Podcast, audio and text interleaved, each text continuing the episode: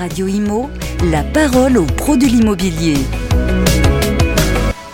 La conférence de presse du groupe Mercure, nous sommes en compagnie de son euh, directeur général, Olivier de Chabot. Bonjour. Oui, bonjour. On fait le point justement sur ces euh, châteaux que, que, vous connaissez bien. Vous êtes un des leaders en France sur ce marché. Comment s'est passée l'année 2022 Écoutez, on a eu la chance, on a eu une très très belle année. Euh, très complète, très variée, équilibrée entre le château et la campagne et ainsi que le marché-ville. Donc euh, nous sommes euh, très satisfaits de cette année 2022. Pas d'impact, notamment, voilà, quels ont été les impacts? Parce qu'on a eu bah, la crise russo-ukrainienne, on a eu surtout en fin d'année tout ce qui est impact sur les taux d'usure. Est-ce que ça a affecté ce marché également? Alors c'est plutôt, euh, alors le taux d'usure n'a pas impacté ce marché directement, étant donné que euh, chez nous, 8 offres sur 10 sont euh, faites sans condition suspensive de crédit et pourtant on a une offre, un, contrat, un contrat de vente sur deux qui est fait avec un prêt. Donc ça veut dire que les gens ne sont pas sujets, en tout cas pas inquiets sur le crédit.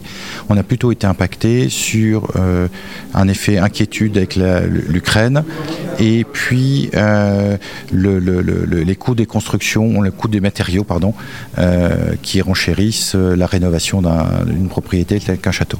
Et qui a flambé bien évidemment. Quand on pense château, euh, Olivier de Chabot, c'est vrai qu'on a, on a cette idée avec il faut être vraiment multimillionnaire, mais en fait on peut trouver des châteaux avec des prix assez raisonnables par rapport à, des appartements parisiens ou sur le littoral. On peut donner nous un ordre de grandeur. Oui, alors en, en, France on peut trouver un château à moins de 500 000 euros. Alors ça peut être un petit château ou un château avec beaucoup de travaux, euh, mais euh, l'ordre d'idée, c'est qu'en France, un château, c'est entre 850 000 et 1 million d'euros, hors réserve foncière. Ce que j'appelle réserve foncière, ce serait des prairies, des terres, des bois.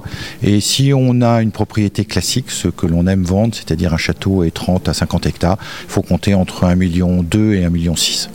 Et puis ça dépend aussi de l'emplacement, la, localisation très importante. Plus on se rapproche des villes, plus ça va être cher évidemment parce qu'on ne va pas finalement être loin d'un gros centre-ville ou d'un gros centre-bourg. Alors on, va revenir, quand on rentre, on se rapproche des grandes villes, le prix se renchérit d'abord parce que ça devient beaucoup plus liquide.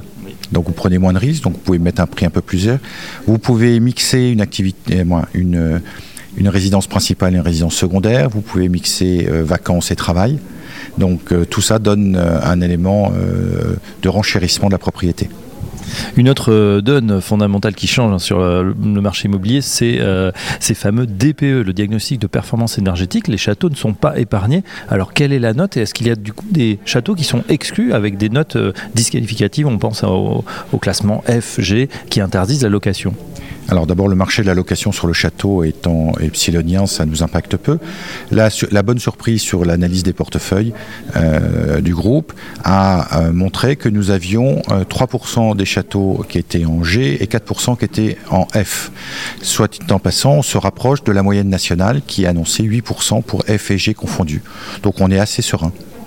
D'accord. Est-ce que justement les, propriétaires ou, euh, accédants propriétaires euh, sont conscients de cette transition énergétique ou peut-être des frais qu'il va falloir engager?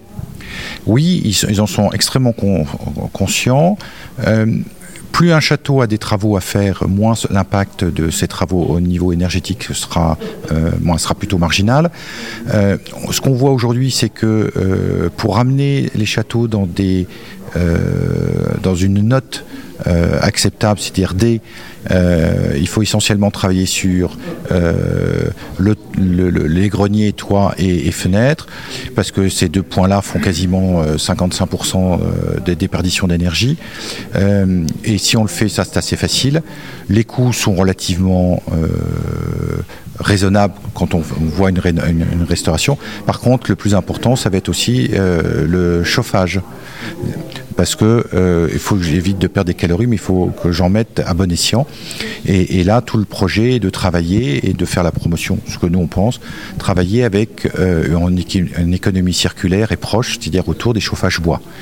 Euh, c'est important pour nous parce que euh, nous sommes en campagne, il y a l'approvisionnement et que ce chauffage bois d'abord a deux vertus. La première, c'est que euh, 1 kWh de chauffage bois égale 30 grammes de CO2. Lorsque vous êtes 1 kWh en électricité, c'est 100 grammes.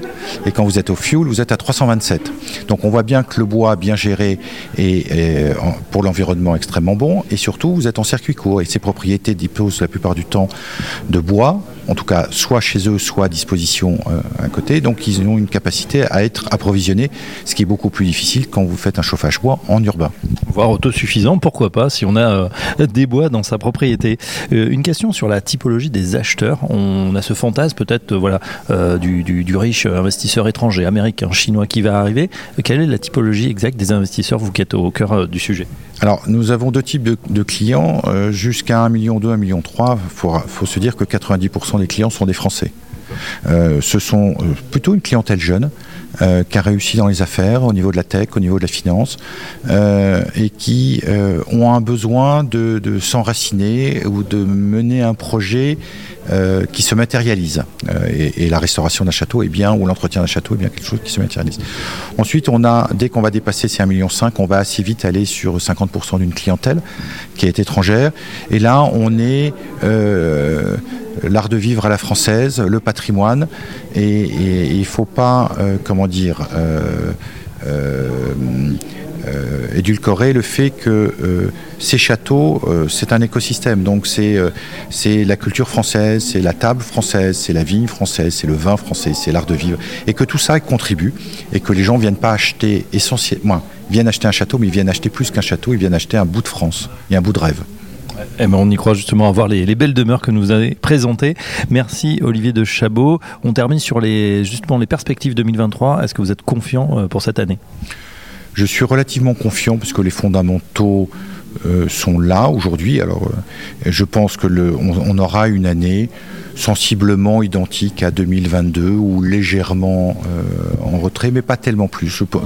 non, on, serein, confiant, et, confiant, serein, mais prudent quand même. Optimisme prudent, donc. Optimisme prudent. Merci de m'avoir complété.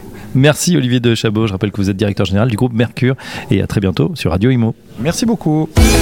Radio Imo, la parole aux pros de l'immobilier.